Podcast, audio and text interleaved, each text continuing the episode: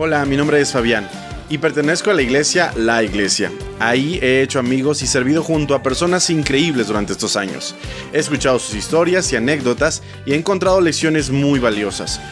Por eso he decidido grabar estas conversaciones para que tú puedas escucharlas.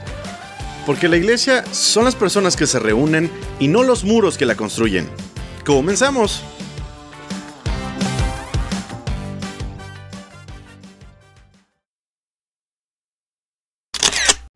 ¿Qué hola gente? ¿Qué tal? ¿Cómo están? Sean todos bienvenidos a un nuevo episodio de su podcast Backstage.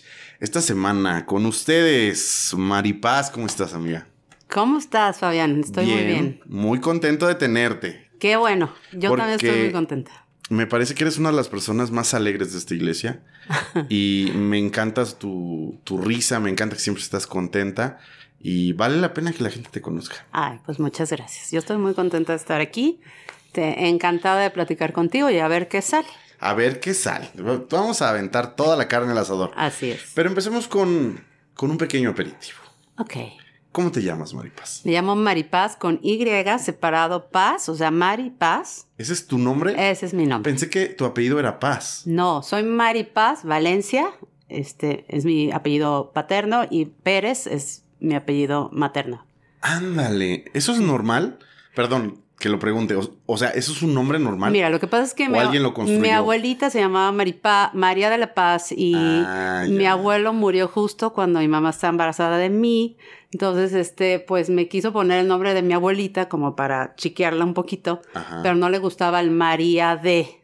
María de la Paz. me puso Mari Paz. Ah, Entonces siempre tuve problemas en la escuela porque me decían, señorita, Paz. Su nombre, por favor. Y yo decía Maripaz. Me decían su nombre, no su nombre de cariño. Entonces yo tenía que ir y entregar mi credencial y decirles, este es mi nombre. o sea, no me creían. Sí, claro, claro. bueno, bueno, pero todos tenemos algo así. Por ejemplo, yo soy, mi apellido es Porras.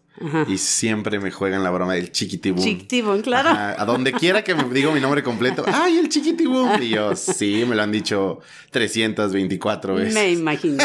Yo, yo tenía otras maneras en las que me bullearan, pero mejor no te digo porque mi mamá se enoja. No, no, no, dejémoslo así entonces. Así es. Perfecto, Maripaz. Cuéntanos un poquito sobre ti. ¿Quién eres? ¿Quién es Maripaz? Bueno, soy chef. Ándale. Sí, yo he oído que hay muchos aquí en la iglesia, ¿verdad? Pues sí, son muy populares. Somos populares, sí. Los chefs. Sí, sí, Bueno, en realidad estudié administración de empresas turísticas como primera carrera y luego tuvimos otro plan de irnos a Canadá, que no nos fuimos. ¿Quién tuvimos? ¿Tu familia? Mi familia, o sea, mi familia nuclear, mi marido y mis tres hijos. Ah, ok. Nos íbamos a ir a Canadá por alguna extraña razón. Con todo y universidad pagada y todo el asunto, el gobierno canadiense dijo, no. you, are not, you are not welcome in this country. nos, nos negaron la visa dos veces. Pero ya empezaste muy para allá. Sí. Pero bueno, no me fui y entonces estudié mi segunda carrera que es este chef, este chef repostero chocolatero. Ah, ok. ¿En, qué momento nos situamos cuando el gobierno, el, honorable gobierno de Canadá nos rechazó? En el 2017. Ah, o sea, hace 16, poco. 17. ¿Hace poco entonces estudiaste para ser chef? Sí, sí, en ah, el 2018. Wow. Sí, o sea, yo siempre he cocinado, mi familia, toda mi familia cocina, han tenido restaurantes, todo mundo tiene sazón increíble. O sea, esas familias que todo mundo cocina. Sí, sí, que chocan contra una cazuela y hacen un mole precioso, ¿no? Exactamente. Y este, porque somos, o sea, mi somos de familia española italiana. Entonces, este. Entonces sus ojos son italianos.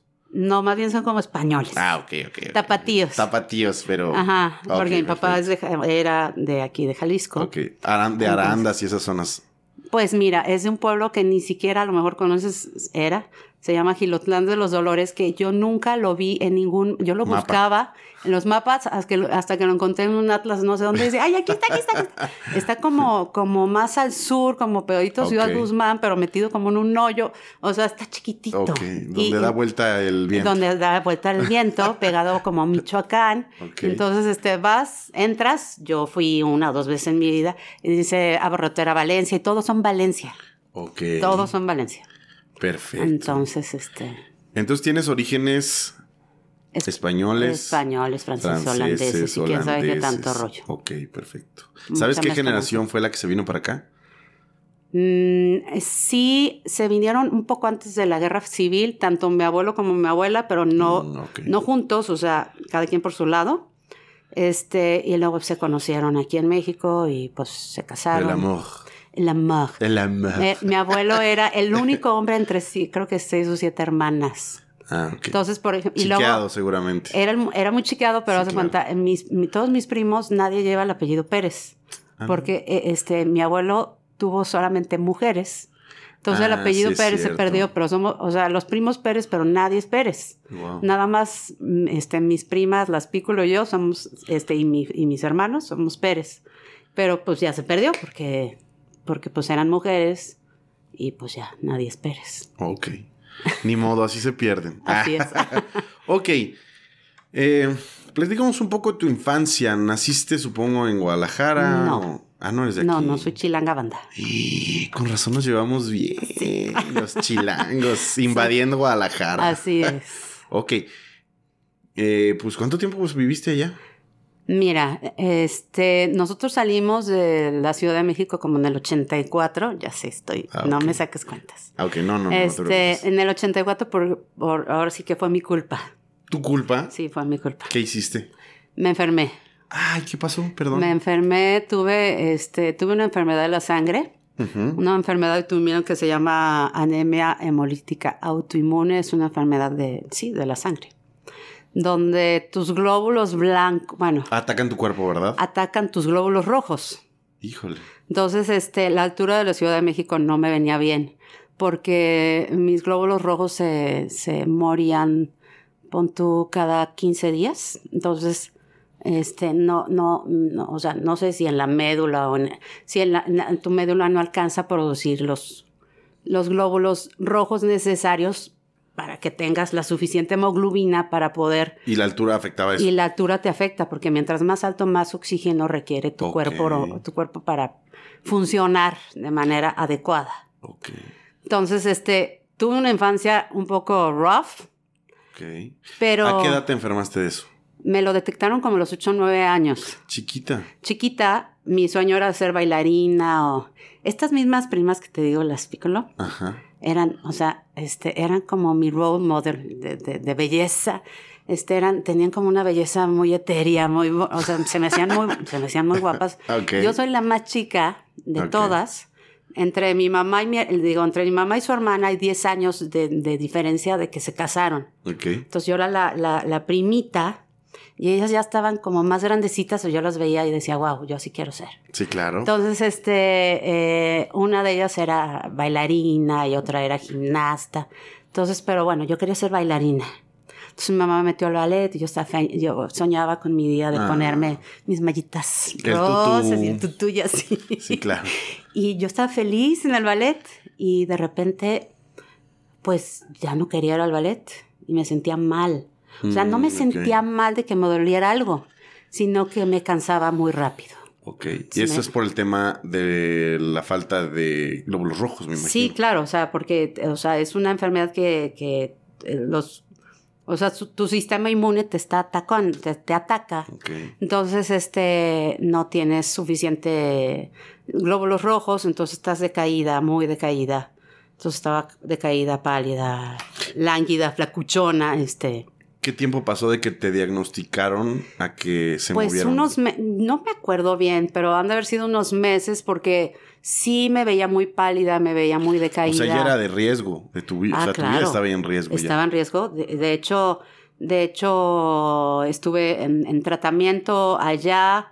Este, me, me hicieron la, te iba a decir la vasectomía, pero No, no, no, no. Dudo que, se- que eso haya sucedido. No, no, me quitaron el vaso, pero ahorita se me fue el nombre de cómo se llama. Me quitaron el vaso porque pensaron que así me iba yo a aliviar. Ajá. Entonces, aparte tenía el vaso muy inflamado porque en, el vaso se producen Sí, este, claro. glóbulos blancos y entonces constantemente. Entonces, si tenía que ser así como de, de este tamaño de Tenías el- dos, un tres- vasón. Era un vasón que en cualquier lugar, o sea, me podían dar un golpe y se me reventaba. Era muy peligroso. Entonces, aparte, este, pues nada, me lo diagnosticaron.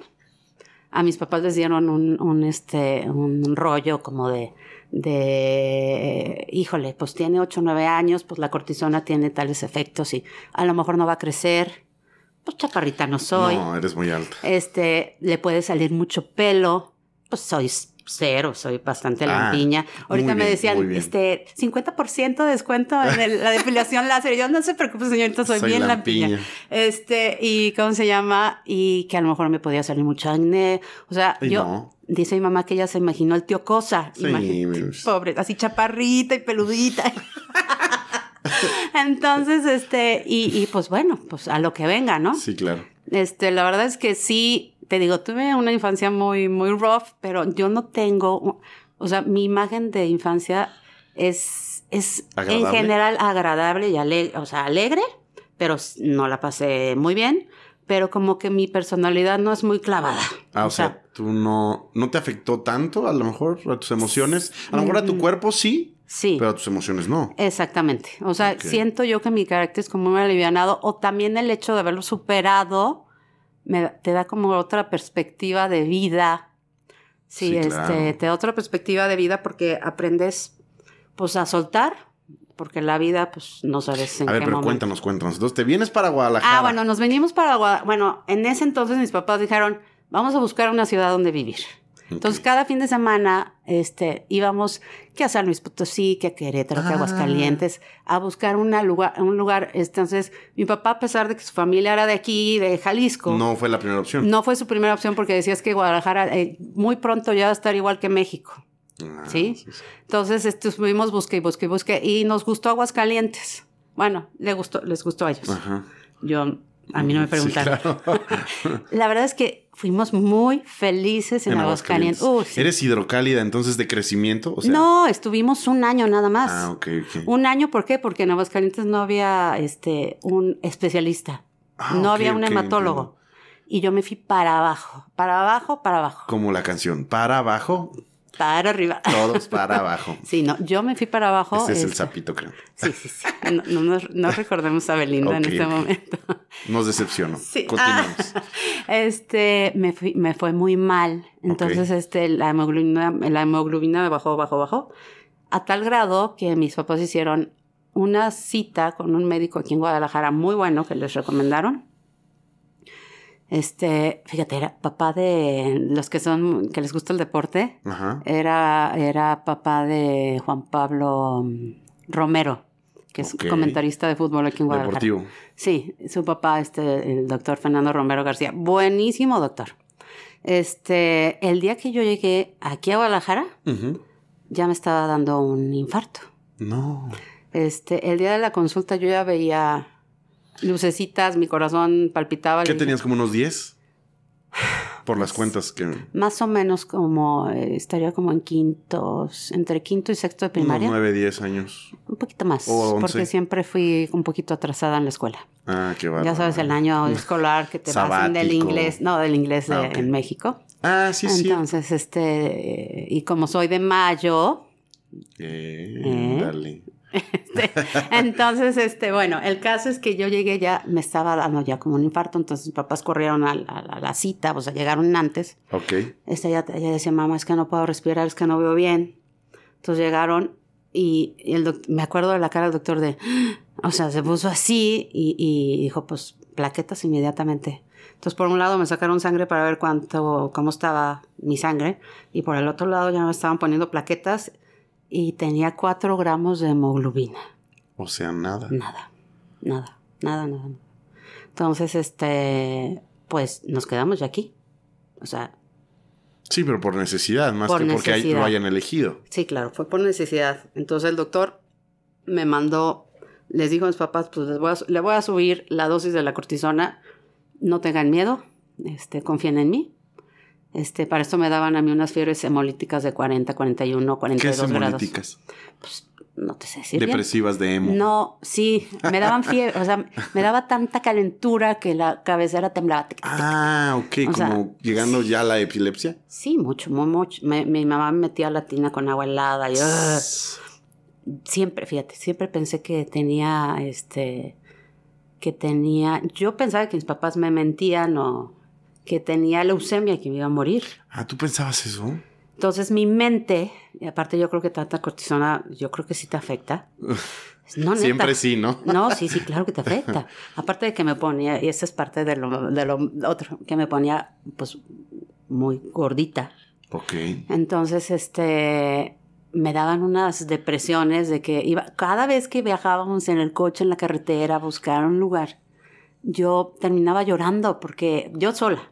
Pero buscar un lugar para vivir o buscar para vivir, para vivir, porque te digo que mis papás estaban buscando un lugar para que no estuviéramos en la altura del, del Distrito Federal. Entonces, este, eh, mi mente se iba y decía, es que me voy a morir, entonces me veían el, en, me veían el ataúd y la gente me lloraba, o este, o que teníamos algún accidente, o sea, súper fatalista el rollo. entonces este, terminaba llorando. no, está bien, es la imaginación de un niño ante la falta de información claro. puede ser demasiado pues, claro futurista o demasiado. Sí, sí, fatalista, fatalista. exactamente. Entonces, bueno, ya, ya, ya al final me di cuenta, o sea, que yo sí tenía pelo y que, que las sí, porque sí, sí, entiendo, las que tienen leucemia, eh, digo, los que eh, tenía una compañerita que... sí tenía leucemia. Que ella sí tenía leucemia, pero ya sí se le caía el pelo. Y tú dijiste, yo tengo Entonces yo empecé a, digo, atar cabos y dije, bueno, es que a lo mejor de veras no la tengo. ¿Y qué no preguntabas a tus papás? Pues luego no les crees, es que te ah, lo ocultan, no les crees.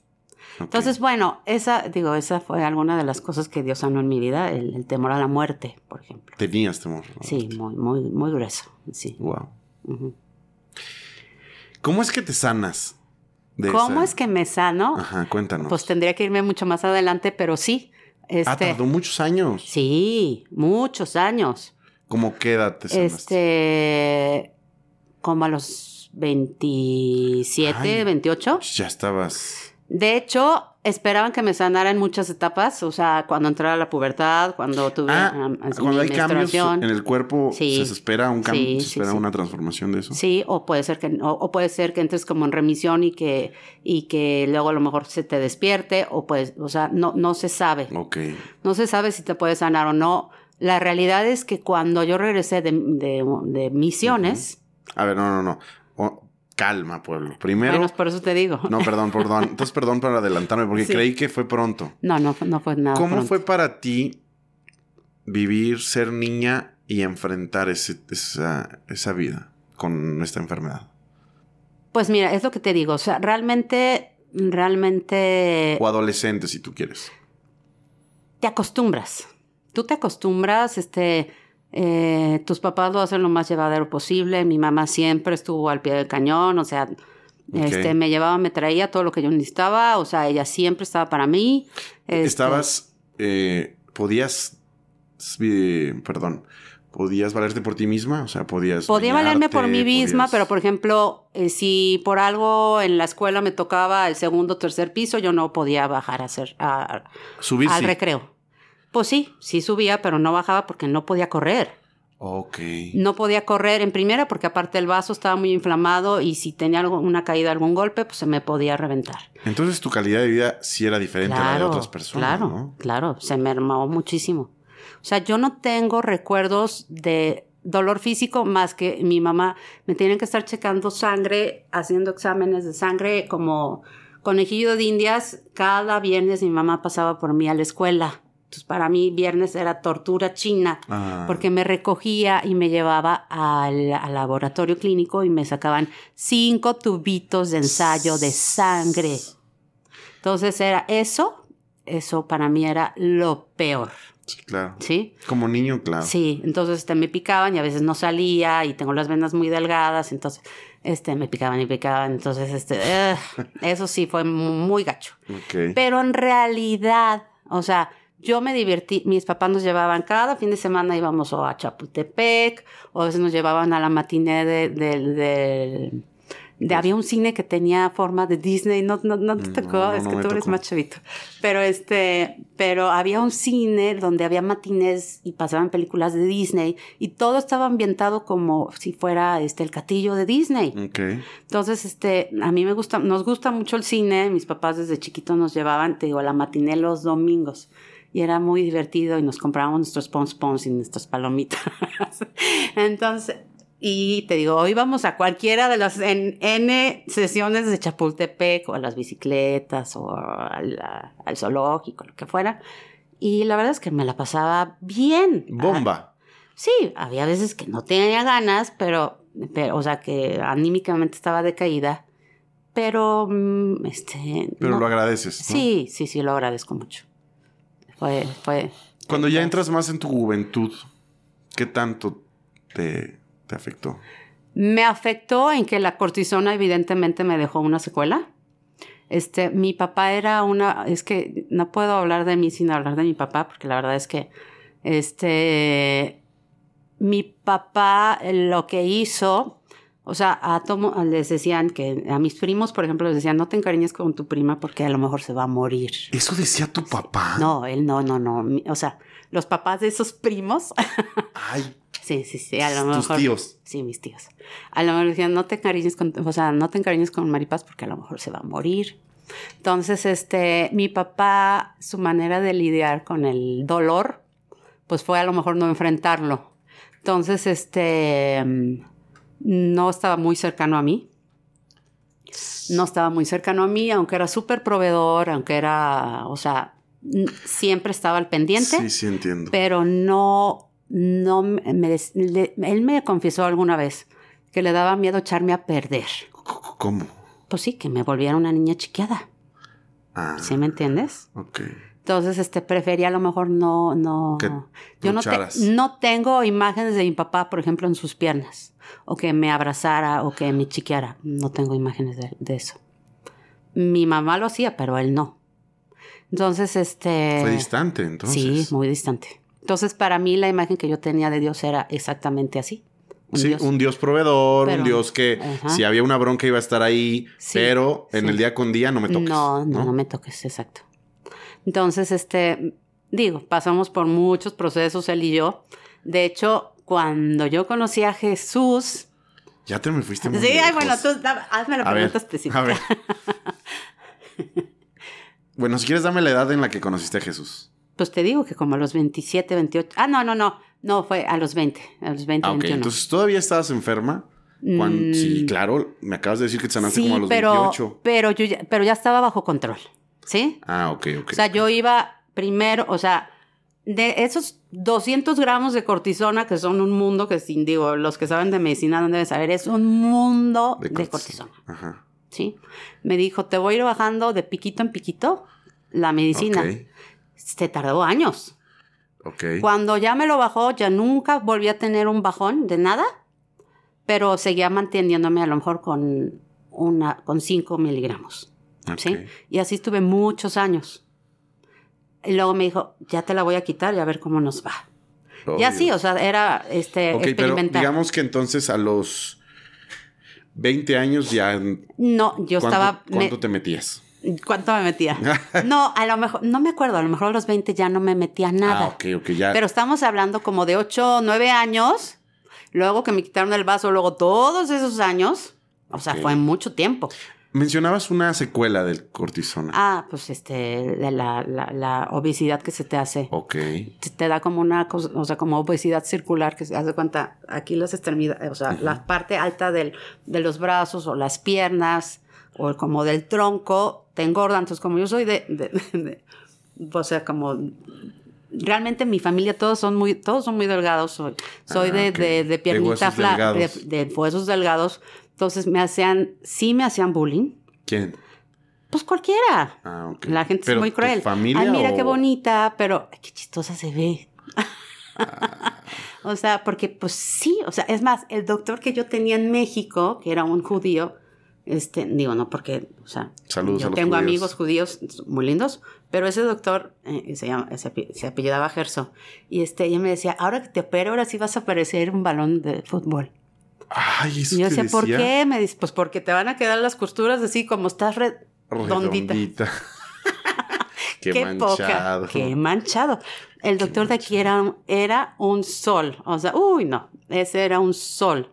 Es más, yo iba todavía ya grandulona y tenía las rayitas de cómo iba yo creciendo ahí en su pared. Ah, sí. Y este, y las, y, y, y, las iba marcando. Me decía, mira Maripaz, aquí tengo tú. Y tú, tú, todo mi crecimiento me lo, Yo crecí con él, era una chulada. Entonces, este, totalmente diferente. Lindo, lindo, lindo, lindo. Y, este, eso, obviamente, autoestima dañada. Muy dañada, te voy a decir por qué.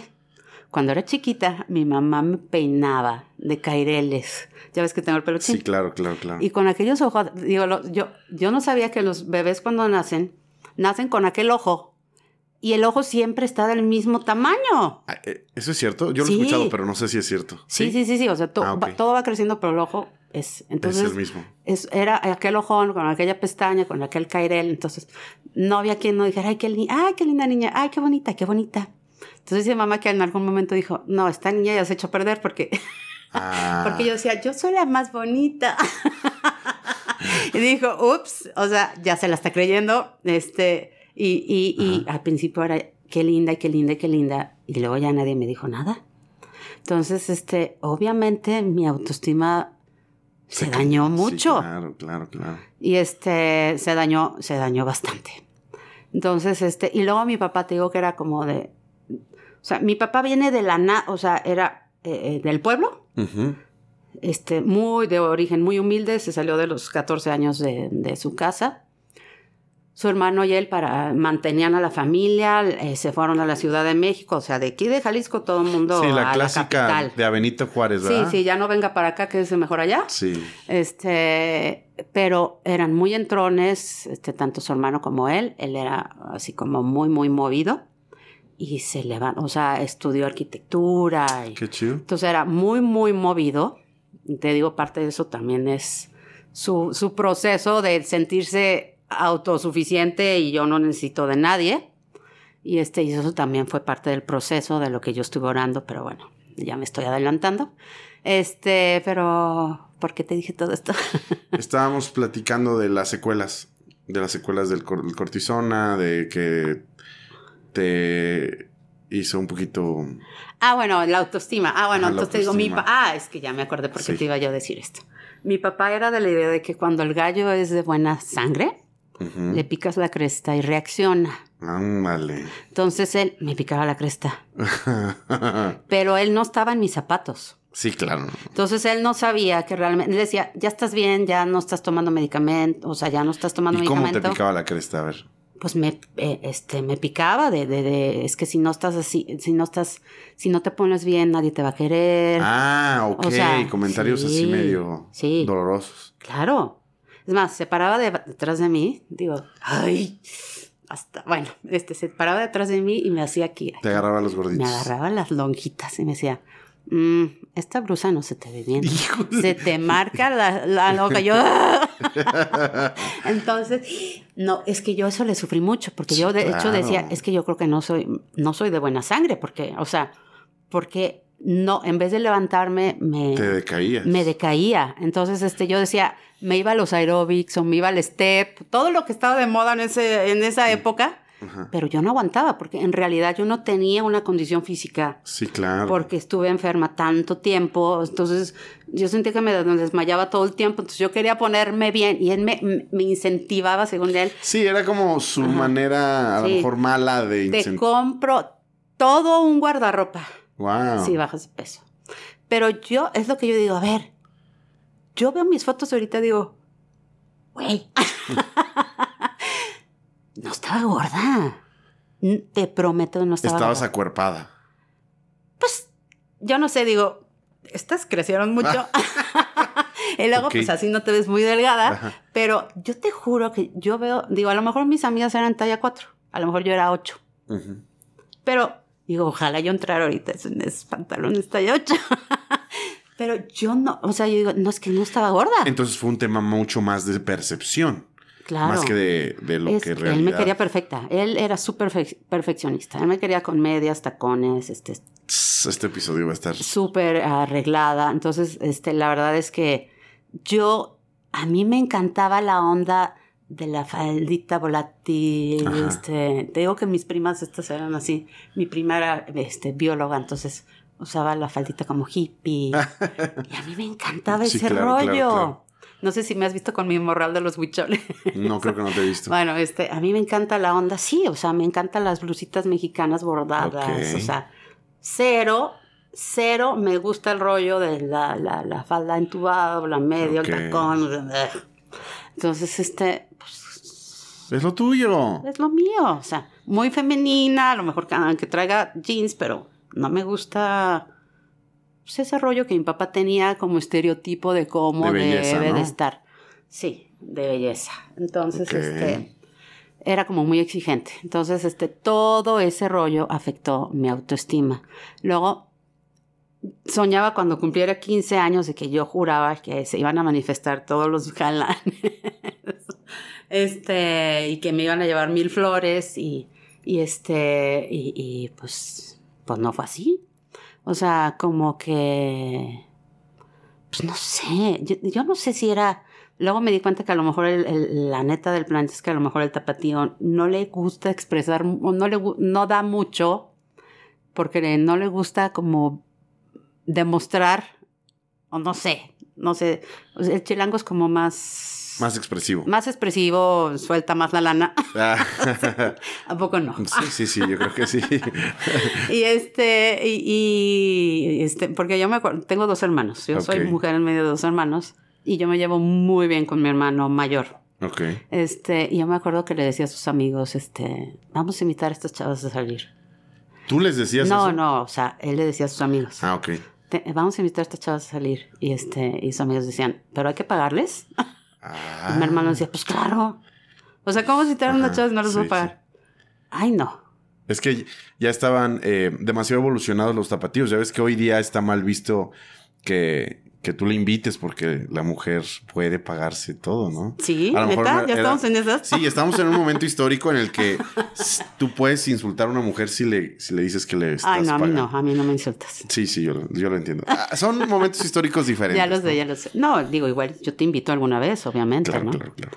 Este, pero no sé, yo no, no sé. O sea, son cosas como que a lo mejor yo pensaba mucho en ellas y a lo mejor ya voy a caer gorda, pero lo borras eso.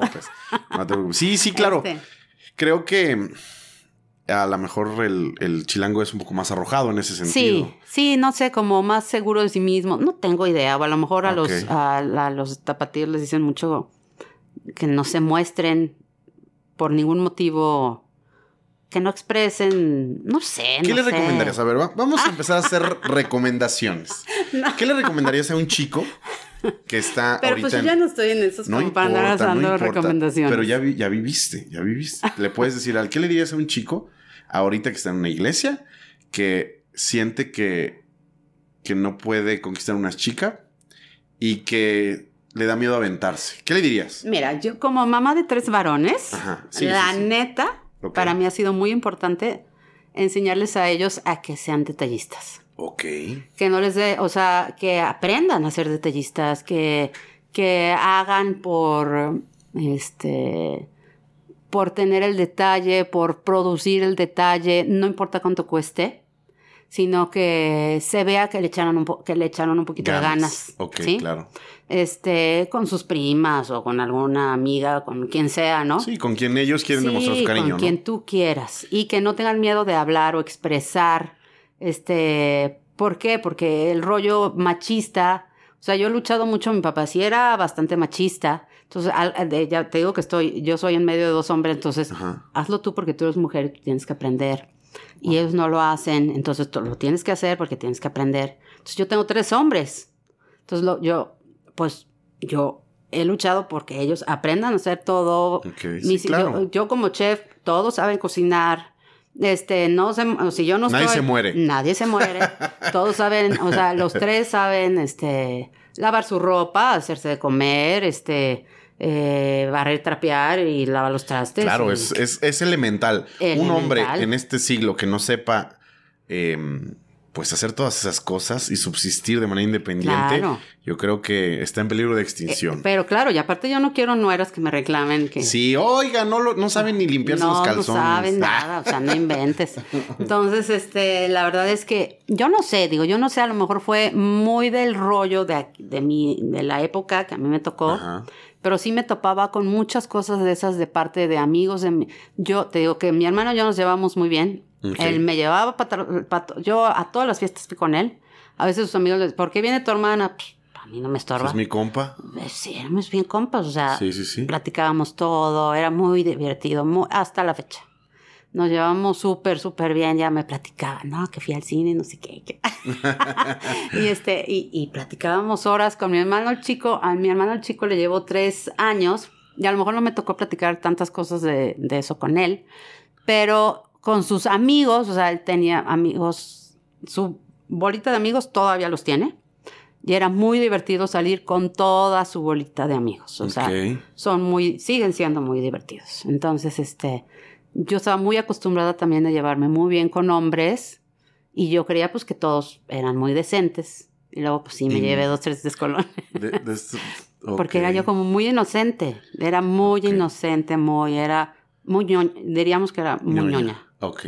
Sí, muy ñoña, de, de- te digo que mis carelitos Ah, y mi vestidito así, este, y, y mis, y mis hermanos me torturaban, bueno, Francisco, digo, primero me torturaba, luego ya me llevaba muy bien con Ah, él. ok. Me suicidaba mis muñecas, ¿Te suicidaba? ¿Que las decapitaba? o sea, las agarraba, ah, porque yo era de muñecas, muñecas, muñecas, yo siempre, ¿qué vas a querer de Navidad? ¿Qué vas a querer de cumpleaños? Muñecas, muñecas, muñecas. Yo siempre quería muñecas. Entonces me agarraba mis muñecas y las ponía así en la escalera y decía, si no haces lo... Era como, como este... Ah, era como un este, un secuestro. Sí, Ajá. si no haces lo que te estoy diciendo, te voy a suicidar a tu muñeca. y era muy simpático, pero yo, yo, sufría terrible. Claro, claro, claro, a esa edad sí. Yo dormía con todas mis muñecas aquí y aquí sin moverme y no discriminaba ninguna. Sí, claro.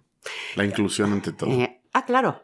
Este, tengo una anécdota de una vez que mis papás me llevaron, o sea, y fuimos a Toys and Rose y era, estaba, esa, esa tienda en ese momento era wow. Ujú. Este, y entrabas y era así como pisos y pisos y pisos para arriba de juguetes, juguetes, así como, ¡ah! Entonces, este, escoge una, lo Muñeca. que tú quieras. Y dije, bueno, pues una muñeca y fui, chuc, chuc, chuc, chuc, chuc, revisé, revisé, y vi una muñeca, mm, este, negrita, o sea, Sí, sí, sí. una muñeca negrita divina. Sí, sí, negra. Bueno, pues Negra. de En- en color México- o whatever. No, en México creo que lo que está bien es decir negro, ¿no? Bueno, no sé, pero pues, era una muñeca divina para mí. Entonces yo la vi y dije, ay, yo quiero esa muñeca. ok. Entonces, este, ¿estás segura? Sí, sí, yo quiero esa muñeca. Este, y todavía en la caja, el, el- el- el- el cajero me dijo, tengo esta misma muñeca, pero en, en rubia. ¿No la prefieres? Dije, No, No. ¿por qué? yo quiero este, yo quiero esta muñeca. Entonces, pues me llevé mi muñeca. Y sufrí discriminación en la escuela cuando me llevaba mi muñeca. Con la, la muñeca negra. Ay, porque tienes una... mu-". Y sí, o sea, yo sí, ¡Ah! mi niña, me la discriminan. me la Wow. discriminan, sí. Pero Y desde la infancia somos así, ¿no? sí, uy, sí, sí, sí, sí, sí, sí. Es, es muy Para quien diga que no existe la discriminación en No, México. claro, claro, claro que existe. Te digo, yo sentía que este, estaban insultando a una hija. Sí, claro. Pero, pero también me doy cuenta que desde ahí yo tenía mucha curiosidad por conocer diferentes razas, diferentes culturas, o sea, Ya, Ya- sé a dónde vas.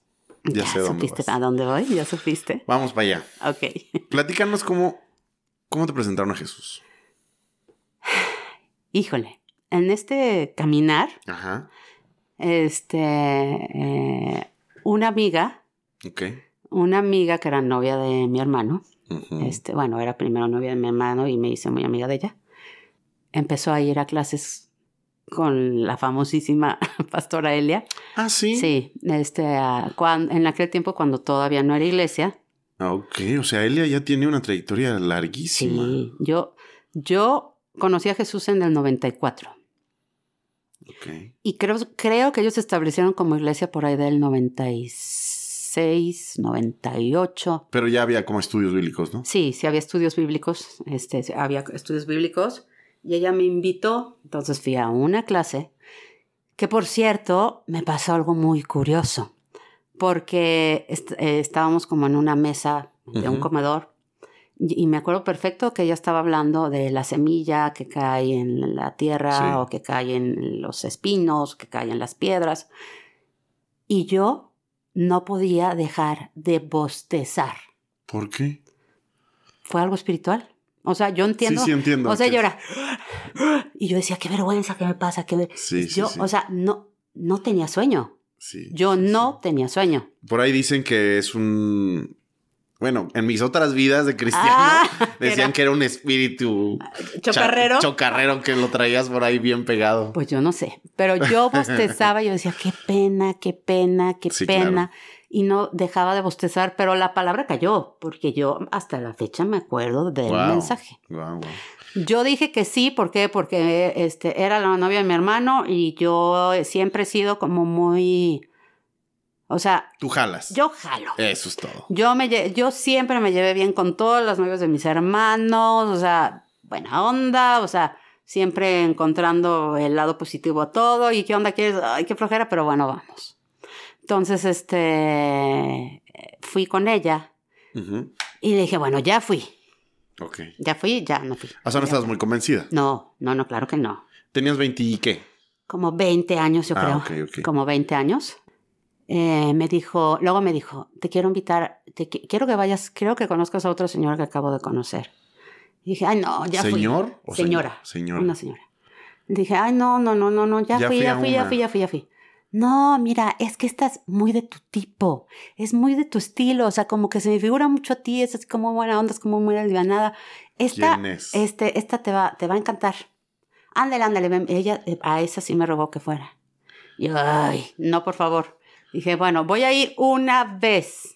Sí, fui con, con, ¿Cómo hay que con mi mamá espiritual. ¿Cómo Sí, le hay ¿cómo que rogarle a las personas para que se conviertan a Cristo? Mi mamá espiritual, que se llama Bárbara Coniño, que le mando muchos besos, Ah. es una tipaza con la que Armando y Sara estuvieron yendo al principio. Fernando y Bárbara este, Rosales, Ok. pero bueno, ella es Bárbara Coniño, eh, ella tenía un grupo en su casa de puras mujeres. Para mí eran puras rucas, Sí, claro. ¿Sí? Por tenías 20 años. Sí, sí. Y si ellas tenían 30, para ti ya eran señoras. Claro, claro, sí, claro, doñas, doñas. Entonces, este, entonces, pero era algo muy curioso porque ella me invitó, era, creo que era los lunes o los martes, no me acuerdo. Yo trabajaba, Ujú. entonces, pero me quedaba el horario muy bien como para ir. Entonces, cada lunes decía, iré, no iré, iré, no iré. Bah, voy a ir. Y regresaba, y regresaba, y regresaba. Y me o sea, era algo muy curioso porque cualquier duda que yo tenía en la semana, yo iba y todas mis dudas se contestaban, o sea, Así. s- me ¿Y contestaba ya sin bostezar? sin bostezar. Ya se había salido el espíritu. Sí, el espíritu chocarrero. Luego me llevó a nacer de nuevo con un librito que decía que encontraste un tesoro y no sé qué rollo. Y, y la verdad es que me llegó mucho, lloré mucho, o sea, me sentí como muy liberada. Ok. Entonces yo pregunté, oye, pero a ver, yo empezaba a leer, a mí nada me causó conflicto. Yo empezaba a leer y si me decían, aquí dice que... ¿Perdona? Tú perdonabas. Yo perdonaba. Este, ¿Por, por qué, ¿Por qué se te atragantó la saliva? no, no, porque tengo... sed. ¿Será algo espiritual? Ah. A ver, No, vamos no. a analizar. A ver, no, déjame tomar agua. ok, ok. Pero bueno, no, hace cuenta, si decían que tienes, que no debes de adorar este, imágenes. imágenes, yo decía, a ver, ¿dónde dice? Y decía aquí, Aquí dice, y mira, aquí dice, y aquí dice, aquí no dice, aquí, aquí, aquí, aquí. ocho. Ah, muy bien. Y que es, este, pruébame en esto y diezma. Ah, órale, pues sí. Pues ahí dice, diezma, ¿no? Ahí dice. Aparte de mi papá, él, este, en- por ser arquitecto y tener su constructora, tenía muchos clientes que eran judíos. Ok. Entonces él era eh, del tipo clásico que estudiaba como buen vendedor, estudiaba para, para, saber de qué estaba hablando. Y platicar con Entonces él sabía que era un principio bíblico diezmar y ofrendar. Entonces él desde muy chico nos, no- nos inculcó pues que tienes que soltar la lana. ellos. La die- diezmación. Sí, entonces que que- Entonces como que me sonaba conocido y decía, es un principio que me parece lógico, yo lo he comprado, sí, sí, sí, es, es real. Ok. Y yo lo hacía. O sea, yo fluía, fluía, fluía, fluía, fluía, perfecto. Y te digo, luego no, me llevó a nacer de nuevo y entonces, este, pues es más fácil que pase un, un camello por una aguja, este, que antes peca- Ah, no, que un rico. este, sí, bueno, todo, todo, todo, todo. Entonces, este, yo nunca tuve conflicto en ese asunto.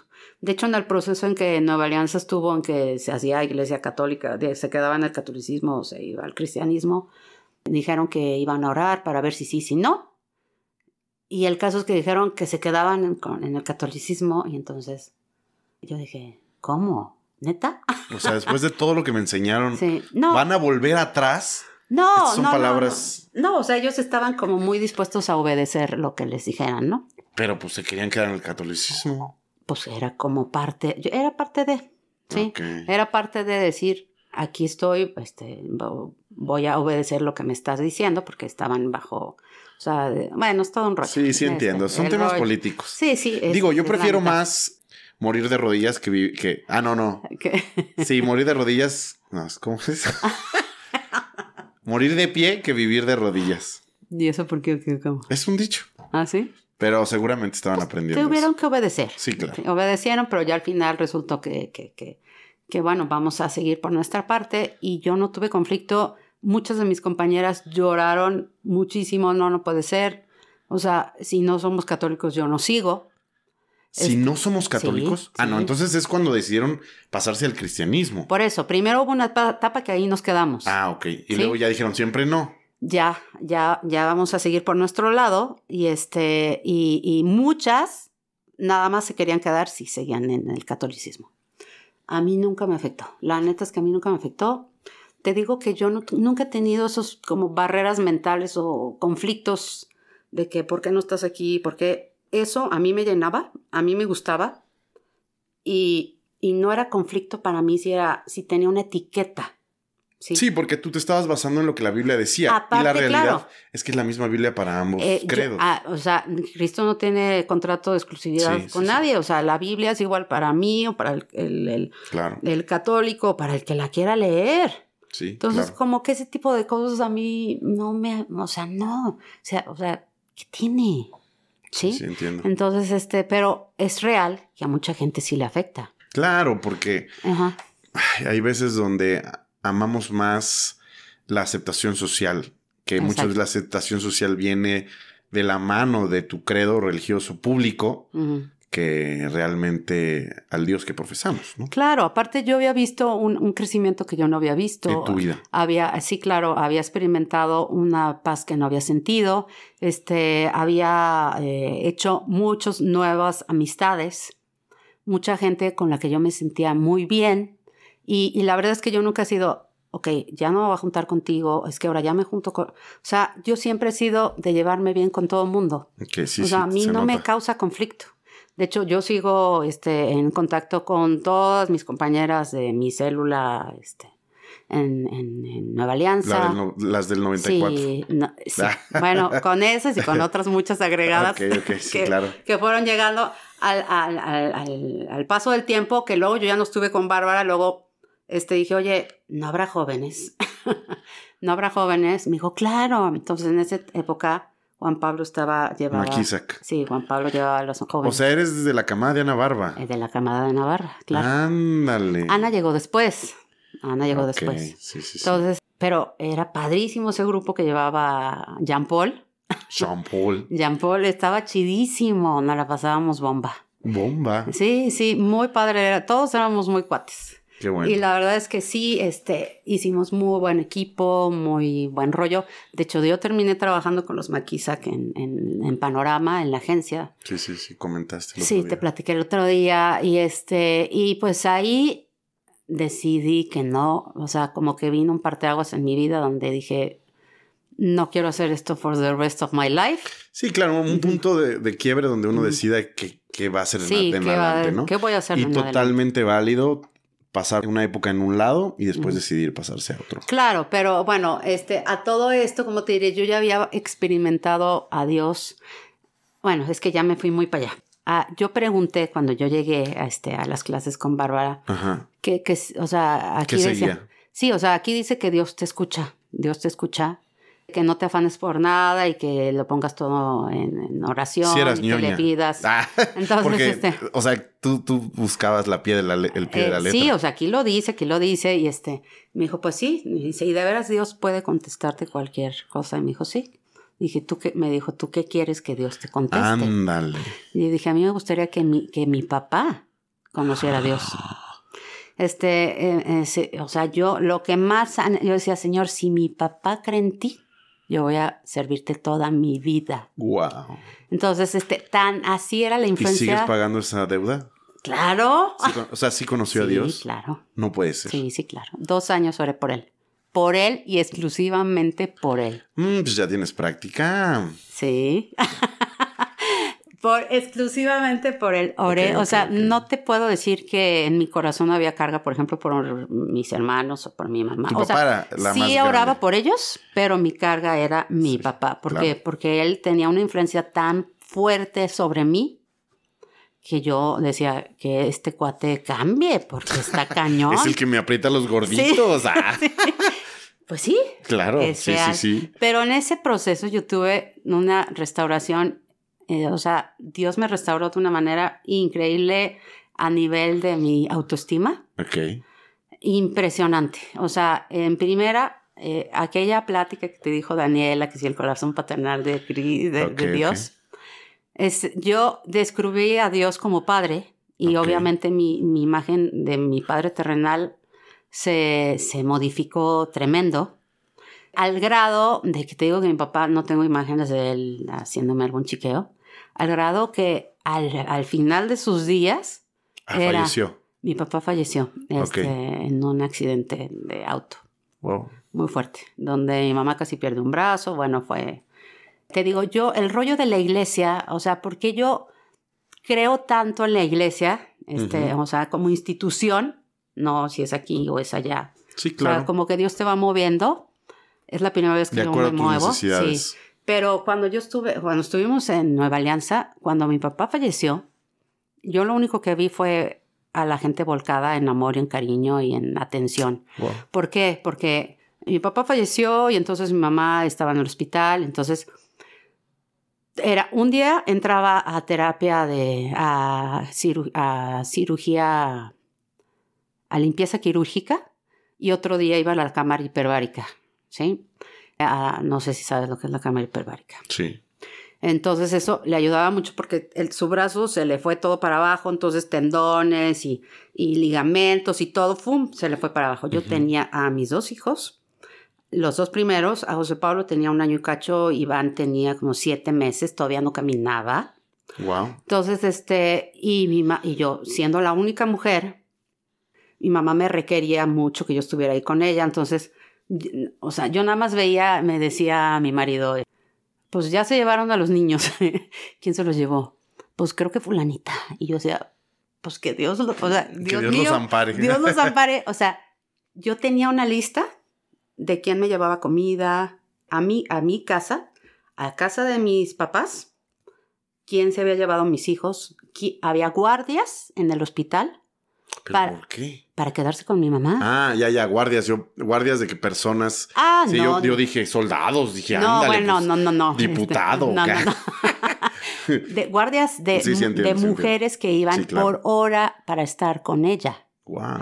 Para estar en el hospital. Entonces era o sea, era un séquito de gente que a lo mejor... Era Dios. Claro. Era Dios. Era Dios.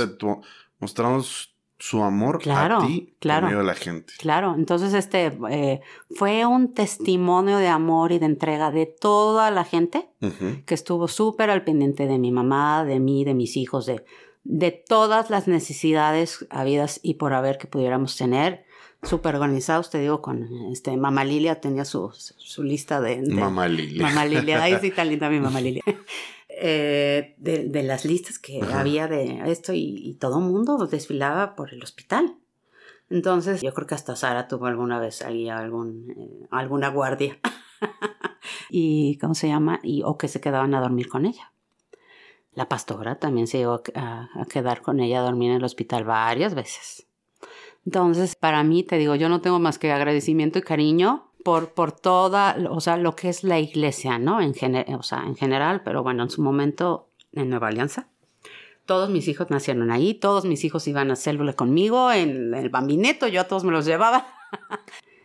pues sí, yo, yo, yo, yo vi a Dios mucho en, en detalles, por eso te digo que, que a mí, o sea, para mí Dios está en los detalles. ¿Dios cambió el corazón de tu papá? Sí. Sí, sí lo cambió, pero ¿sabes cuándo? ¿Cuándo?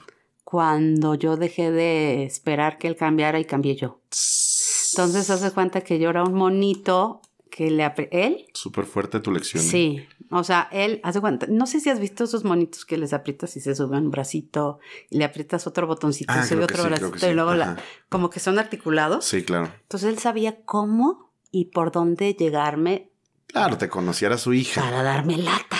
Sí, claro. Entonces me apretaba aquí y yo y reaccionaba y así. Cuando Dios sanó, me sanó a mí, pues él siguió apretando el botón, pero yo ya no reaccionaba. Claro, claro, claro. Entonces dijo, ¿Y esta? ¿qué le pasó? y Dios lo alcanzó así. ¿De verdad? Sí, claro.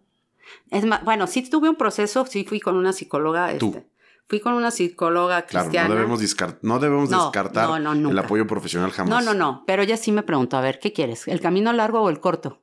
Le dije, a ver, dime la diferencia. me dijo, mira, el camino largo, pues es que nos vayamos y nos enfoquemos 100% en la psicología. Y, y, pues nos podemos tener eh, eternas terapias de claro. no sé cuánto tiempo para que tú superes todos tus traumas. Y yo, ¿y cuál es la otra? Me dice, pues que nos vayamos por el camino de Dios, o sea, por Sí. lo que dice la palabra y pues que hagas sanidad interior y yo, ¿cuál es el más corto? Pues este, pues ese. Ok. Sí, porque cuando, perdón que te interrumpa, pero cuando Dios dice en su palabra, perdónense los unos a los otros y olviden sus ofensas, así como yo los he olvidado las suyas, pues no tienes que contarnos tu, o sea, no tienes que contar tus daños emocionales, ni empezar a, a recontar, ni encontrar la raíz, ni saber si. No, es súper puntual. Perdona, punto, no hay más. Sí, ¿sí? decídelo. Decídelo. En- si en tú lo cambio- decides, va a llegar. en cambio, la psicología es, ok, vamos a encontrar la raíz, te vamos a hacer un psicoanálisis, vamos a regresar en tu mente al momento. y Dos, a- tres vidas Ajá, pasadas y así. Y, y lo entiendo, hay Sí, personas a las, que, a las que los funciona, Sí, claro. pero por eso el cristianismo es tan funcional para tantas personas, porque los principios de Dios son prácticos y son momentáneos. Tú puedes perdonar de un momento a otro. Sé que hay personas a quien nos cuesta más trabajo y tenemos que esforzarnos en perdonar, pero eventualmente va a suceder Claro. sí. y, y vas a ver una transformación total, ¿no? Claro. Claro, entonces, bueno, sí trabajamos profundamente. O sea, ella me dijo, quiero que me apuntes aquí todo lo que tu papá te hizo. Y yo, ay, pues Ajá. tengo tanto. Y Sí, escribí un, hojas. un cuaderno doble hojas y raya. hojas y hojas. Y me hizo, y me dijo, me porque te digo, mi papá, su defecto eran las palabras. Pero te amaba, estoy seguro que te Ah, amaba. claro te que me amaba amaba. No, de no. manera brutal. Dios nos transformó, no te digo, o sea, fue una transformación espectacular. Pero la realidad es que a mí me dañó totalmente con palabras. O Sí, sea, claro. yo por eso, no sabes lo que yo cuido a mis hijos en las palabras de afirmación, en declararles lenguaje. bendición. Sí. Bueno, Claro, yo, es que yo soy políglota, la neta. Sí, pero acuérdate que el libro dice, digo, Ajá. paréntesis para todas las personas Ajá. que no han leído los cinco lenguajes del amor, por cierto, Ajá. lo estamos viendo en el curso de Sí, sí, matrimonios jóvenes. Mm. Em, el lenguaje que más te duele es, el, es tu lenguaje Eh, principal. Ajá, pues sí. Entonces, yo sé que eres políglota, todos Sí. somos políglota, pero políglotas, Ajá.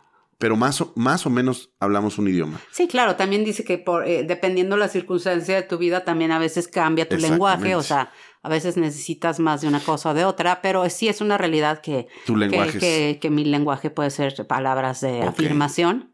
Va, un- Este. un, tip para alguien, lo voy a tirar así, al aire. Cá- Cállate, vale. Entonces, este, bueno, sí, sí, sí fue muy restaurada mi autoestima en cuanto a la, a la, o sea, con las palabras, porque mi papá me, en eso, nunca me, o sea, bueno, sí, sí, sí, me llegó a dar mis, mis muy buenas cinturonazos, porque él así, sacaba Sí, el claro. cinturonazo y como De rancho, zorro, claro. Así, y lo, lo, lo doblaba y ¡faz! No, no, no sabes, pero bueno. pero bueno, esa fue, te digo, fue etapa en la infancia. Ahora Claro. existe la vara, De la corrección. la varita de la corrección. Y sí fue muy, muy drástico. Ah, bueno, te digo que yo escribía y luego este, me, di- me dijo, bueno, ahora escribe tú todo lo que tú le hiciste. Y yo, ay, no, pero si no tengo nada. Ajá, y exactamente. Y claro que escribí un montón. Claro. Claro que escribí un montón y pues a la luz del Espíritu Santo pídele que te ilumine y yo, ¡ay! Bueno, entonces ya lo empecé a hacer y, y claro que hubo una sanidad interior. Un montón de dagas. Y que es, son- hubo una sanidad interior y trabajamos dos, tres cosas. No me tardé realmente casi nada. Me considero que soy este como dócil. Sí, como dócil para el aprendizaje. Ok. Y, y oh, sí, pide perdón, pues pido perdón. Y él no me pidió perdón en ese momento, pero muchos años sí, cuando... Muchos años después. Muchos años después sí me pidió perdón, estando yo de misiones. Yo ya quiero Ah, ok. llegar a los... No, no, platícanos, platica. si quieres, digo, me da muchísimo gusto que el corazón de tu padre, de padre, de tu padre haya sido transformado. Me da muchísimo gusto que, que esa relación pues haya remendado, ¿no? Porque se nota que es una de las relaciones más importantes en tu corazón. Aunque Claro. él no esté, ¿eh? Sí, claro. se nota, o sea, se Claro, nota. claro. Dios nos y dio estoy seguro que te amaba de manera brutal. Ahora, que alguien ame a una persona no significa que no la va a lastimar. Claro. Más cuando pues es una relación No, padre es que hijo, como ¿no? padre, o sea, no hay cosa que tú no la riegues con un padre. Sí, claro. Digo como padre. O sea, yo lo veo con mis hijos. Siempre he dicho que o por soltar o por apretar mucho, pero por algo la riegas. Claro, la riegas, o sea, o por tus afanes de no querer lastimar. Exactamente. También lastimas. Entonces, Pregunta. Ok, ya conoces a Dios. Transforma tu vida, transforma tu familia. Dios va haciendo grandes cambios. ¿En qué momento se te ocurre la idea de irte de misiones? ah, bueno, pues estando acá en, Panorama Travel, Ah, ok. estando en Panorama y estando en la iglesia, llegó un grupo de jucumeros, Waiwamers, Ok. este, a la iglesia y hablaron de misiones. Oh, no, espérate, fue, fue antes. Creo yo que desde chica, que, estaba, que siempre estuve en el colegio de monjas, yo veía las, a las monjitas de la escuela y decía, híjole, ¿sería yo monja? Yo decía, yo creo que no. ¿Pero qué te daba espíritu? Pero si fuera monja, sería monja misionera, decía yo. Ah, ok, ok, ok. Sí, porque yo no quiero estar encerrada en cuatro Sí, paredes, no, no, o sea, no. Y, me- y- como que siempre me ha gustado mucho viajar y te digo, ah, este, me gustan los idiomas y cosas de esas. Entonces, por eso estoy de turismo. Ok. Entonces, pues nada, en, estando en, Pa- en Panorama nos invitaron a un viaje misionero. este, Panorama es de Juan Pablo Maqui. no, de, sí, de, bueno, de los Jorges. Ok, ok. Pero bueno, ahorita también está Juan Juan. Pablo. En aquel Jean entonces, Jean Paul. En aquel entonces nada más estaban los Jorges, Jorge. Grande y Jorge Chico. Y este, y cómo se llama, estando ahí, nos invitaron a un viaje misionero a la Sierra de Oaxa- Oaxaca. Y pues yo me apunté. Ok. En un verano. Y este, ¿Qué edad, ¿De qué edad estamos hablando? ah, como Más o menos. 25, 26. Ah, perfecto, perfecto. 25, 26, porque yo no me casé tan chiquita, me casé a los 30 años. Ok. Entonces, este, ¿cómo se llama? Me fui a, a la sierra de, que de hecho, pues ya te platiqué, a quien conocí allá. Ah, ok. Sí, entonces, bueno, me encantó el rollo misionero, se me hizo muy chido, no la pasas nada bien, o sea, yo no la Claro paso que nada sí bien. se la... O sea, voy a hacer una diferenciación para el auditorio que nos está escuchando. Es muy desgastante Sí. eh, física, emocionalmente, pero, Pero te llena durísimo. hay un regocijo inexplicable Sí, por sí, entregarle tu vida a aquellos que necesitan de Dios. Y en ese momento también me di cuenta cómo, hay- cómo las mujeres que realmente quieren servir a Dios en esa área la pasan todavía peor. Pues es que es todavía más incómodo para una Claro. mujer. Sí, o sea, un hombre, digo, en a lo mejor palabras un poquito mm, coloquiales, un hombre orina en una botella Claro. sin sí, problemas. Sin problema. En cambio, una mujer pues Sí, necesita un poco sí, más de cuidados, ¿verdad? por muy easygoing que seas, o sea, o sea, hay cosas que no, ¿sí me entiendes? Sí, sí, te Entonces, entiendo. Este, es un rollo, y digo, ahora que tengo hombres, digo, pues es mucho más fácil en su, en su calidad de hombres. Es más, o sea, en, en cuando vas al, a la- a los, al mundo musulmán, los hombres tienen muchísimas más, o sea, la Libertades, apertura claro, y libertades, claro, claro. o sea, es mucho más fácil para los hombres. De hecho, para eh, si tú dices, me quiero dedicar a las misiones, a mí, a mí me decían mucho, pues cásate con un misionero porque apoyan a los hombres, a las mujeres casi no las apoyan. ¿Sí? Económicamente hablando, tienes que casarte con un misionero que esté súper entregado para que te apoyen, porque regularmente las mujeres no las apoyan, no tanto.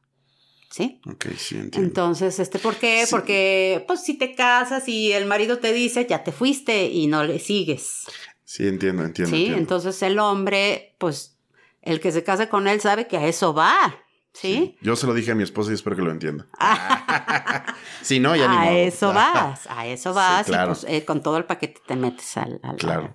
O sea, le firmas con todo y todo. Sí, sí, sí, sí, claro. sí, entonces, bueno, yo desde ahí ya traía la inquietud. Luego decidí salirme definitivamente. Eso fue como una probadita. Decidí salirme definitivamente. Pues hablé con papá, le dije, me voy a ir de misiones. Salirse definitivamente de... De, la, de trabajar. Ah, ok, ok, te fuiste. Entonces... es- ¿Cuánto tiempo estuviste en la Sierra de Oaxaca? No, no, no, fue un par de semanas. Ah, ok. Te digo que fue una probadita. Entonces vuelves... No, y no fue en la ciudad de Oaxaca, porque ya oí que... No, en la Sierra de Oaxaca. Sí, en la sierra, sí, sí. Ajá, en sí, Miahuatlán y todos esos lugares. Ah, sí, sí, conozco. Sierra. Ahí, ahí, donde iban a, a comprar, digo, a los hongos y al peyote y Eh, todo eso. sí, sí, a viajar. Sí, así, a viajar, a viajar. Eh, fue una probadita. Claro, perfecto. Luego ya decidí que sí me gusta. Querías con Tokio. Con Tokio llegaron unos chavos jucumeros y nos invitaron. Entonces, Y te fuiste. y a mí el corazón, no, no, no. O sea, era, no podía respirar del tu, tu, tu, tu, tu, tu, tu, tu, tu, tu que me hizo cuando fueron a hacer ese llamado estos chavos jucumeros. Entonces, este, yo decía, ¿qué me pasa? ¿Qué me pasa? ¿Qué me pasa? ¿Qué me pasa? Que no quiero, no quiero, no quiero. y, pero era, Sí, es, este, es un enamorami- No, no. enamoramiento brutal sí. cuando de- Dios de- te está llamando, ¿eh? Cuando te está llamando, o sea, no, es que es que no puedo respirar, Dios o sea. está llamando. Sí, sí, sí, sí. Entonces, pues me apunté. Me apunté y pues le dije a mi papá. Jalo. Y me dijo, ¿estás loca? Bueno, pero eso ya no era una novedad. Sí, claro. Para esto le dije, bueno, pues voy, voy a ir un tiempito y Sí, voy a ir claro. voy a ir metiendo mis currículums al American Sí, sí, sí, Chamber y quién sabe cuánto rollo. Este, y en ese inter me empezaron a llegar ofertas muy buenas. Me decía, este, estando yo ya en la, en la base aquí, yo me fui aquí a, a Chapala, Ok. a la base de aquí de, de Chapala. Ajá. Y me decía, te llegó una propuesta de no sé qué y te llegó, y tienes una propuesta muy buena. Y dije, pues no, no voy a ir. O sea, yo estaba decidida a quedarme. Me decía, es que a Dios lo que es de Dios y al César lo que es del César. O sea, no puedes de- dejar pasar esta oportunidad. Le dije, pues sí, sí puedo. Dije, porque sé que lo que viene después es mayor. A ver, a ver, explícame ¿Qué un poquito. esto? ¿Qué estabas dejando pasar? Este, op- eh, propuestas de trabajo. Ah, ok. O sea, ya me estaban contestando de, de los mm, currículums que había yo Mm, mandado. Ya, ya entendí, ya ¿Sí? entendí. Entonces, este, eran ofertas bastante buenas. Sí, claro, el César siempre es muy ostentoso. Exacto. Y más y justamente cuando estás. cuando estás a punto de irte a servir a Dios. Entonces, este, yo estaba en la, en la, preparándome para irnos de misiones. Nos fuimos a España y al norte de África. Y este, y también fue todo un reto porque mi papá me dijo, pues a ver si es cierto que tu Dios te provee. Oh. Me dijo, yo no, en- por primera vez mi papá me dijo, yo no te voy a dar nada. Con todo, y que siempre fue súper proveedor. Me dijo, yo no te voy a dar nada. Le dije, ¿está bien? Y yo, ¡ay, Dios mío! O Ahora sea, sí, sí, ahora sí Lord, necesito. Sí. No me, no me, no me, no me falles, ¿no? Porque lo necesito. O Dime sea, que no te fallo. Este, no, no, claro que no falló. Qué bueno. Cuando ya me iba, me dijo, ahí te va. Ah, o sea, ok. sí me soltó mis buenos Sí, claro. dolaritos. y mi hermano también me dio otra muy buena cantidad. Este, Ok. y yo me fui muy tranquila. O sea, obviamente luego ese dinero, pues, que una ofrendita por aquí. O sea, te sale Sí, te claro. sale este o se necesita y este pero hasta el último minuto me lo dio o sea tu papá. sí hasta que hasta Claro, que que te ya estaba probando también. sí ¿eh? pero cuando yo regresé ya no tenía coche por ejemplo me lo vendió Wow. me lo vendió ¿Cuánto tiempo te fuiste? este entre el el, el, el preliminar como decir la el DTS y el viaje pues alre- alrededor de seis meses Mm, ok. Pero yo estaba dispuesta a irme, a seguirle. O sea, yo ¿Y qué pasó? ya, este, ¿Por qué no? pues, ¿qué te dijo? Un galán. Sí, Un galán. un canal. ¿Y qué pasó con ese galán? Pues nada. Pues, sí. Ah, Entonces ya sabes. ah, ok, ok, ok. No, yo ya me iba. De hecho, él me dijo, yo te apoyo en oración y lo, todo lo que tú quieras. Ay, qué falso. Si uno lo que quiere es que estén con nosotros. Pero bueno, el, o sea, yo ya me iba. A mí siempre me gustó o la medicina o la psicología. Sí, claro. Entonces había un, este, como un community counseling o había otro de healthcare. Ajá. Y este, yo estaba, o me iba a la base de Perth en Australia, bien chido, me hubiera casado con australiano. o este, o me iba creo que a, a Sudáfrica, a otro, o sea, yo no era la que, yo me voy ni a Kona, ni a Suiza, que muchas de mis amigas compañeras conocidas terminaron yendo o a, o a Hawái o a Sí, claro, claro. Hay que evangelizar junto a las playas hermosas del trópico. De, Australia. Sí, de Australia, sí. O en, Sudáfrica. Sí, claro, claro, claro. Pero bueno, yo iba más bien por, este, se me, se me hacía chidísimo el concepto de, que puedes estudiar algo que lo dediques 100% a, a la obra de Dios. Ok. Se me hacía chidísimo. Y este, y, y te digo que mi llamado, mi llamado es mucho como al apapacho. ¿Cómo? Este, sí, al apapacho, al apapacho. O sea, amar es tu, tu llamado. Sí, o sea, de... de sí, sí, sí, me explico, ¿no? Sí, sí, sí, sí. Es amar es un proceso que a veces ignoramos. Solo llevamos el evangelio, llevamos tortas y amar es un ministerio muy fuerte. Claro, claro. Al apapacho, a, este, a, a, a, escucharte, este, a, wow. a hacer, o sea, a hacer como afable, aparte como soy cocinera, pues este, eh, generalmente servía yo en la cocina. Me levantaba a las 5 de la mañana a cocinar, a hacer, o sea, a, que todo el mundo salga contento. Para que, bien alimentado. Bien alimentadito, rico. O sea, no nada más es comer por comer. Sí, sí, sí. Porque mi papá dice, solamente comen por llenar la panza. No, o sea, este, que esté Disfrutamos. rico y saludable. Entonces, este pues yo cocinaba y todo el rollo, entonces este, eh, también por medio de la comida demuestras amor. Claro. Entonces, este, pero a mí me gusta mucho de veras, o sea, esta mamá Lilia que te digo, este, cuando yo la considera como una señora así como medio, ella lo dice, no, no es mala onda, pero era como medio osquita. Ok. Y yo llegaba y la abrazaba, y la abrazaba. ¿Y si aflojan? Claro.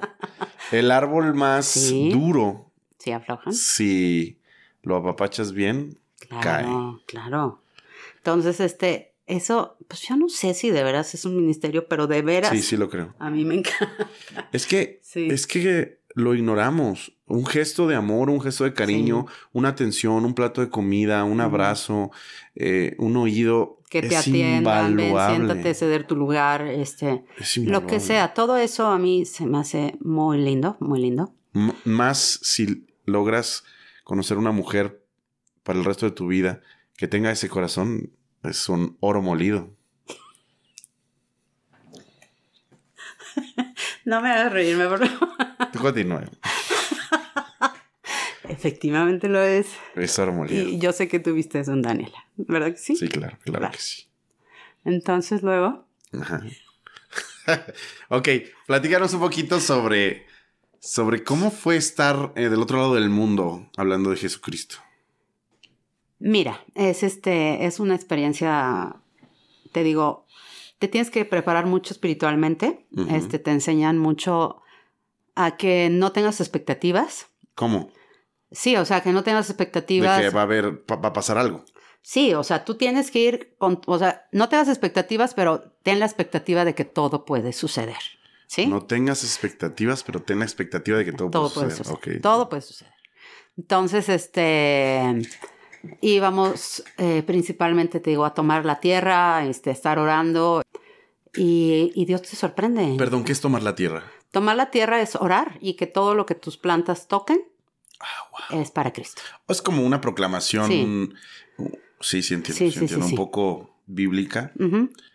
Ok, simbólica, simbólica. Simbólica, digo, porque Jesús pues hacía mucho eso, o sea, iba, caminaba, este, y, pues deja, Una proclamación simbólica. Probablemente cuando hacemos eso, cuando adoramos a Dios en lugares donde nunca ha sido adorado, cambiamos la atmósfera espiritual y, si no, y no nos damos cuenta, es probable que eso suceda, ¿eh? Entonces, bueno, en, en, eh, es muy diferente a donde vayas, o sea, donde estás es muy diferente. ¿A qué te refieres? ¿Dónde estoy aquí en México? Sí, haz de cuenta, a mí me ha tocado, no sé, ir de traductora eh, a misiones de, de, médicas, a brigadas médicas, me ha tocado ir de, traductora. Entonces, la gente trae otro mood, o si vas, haz de cuenta...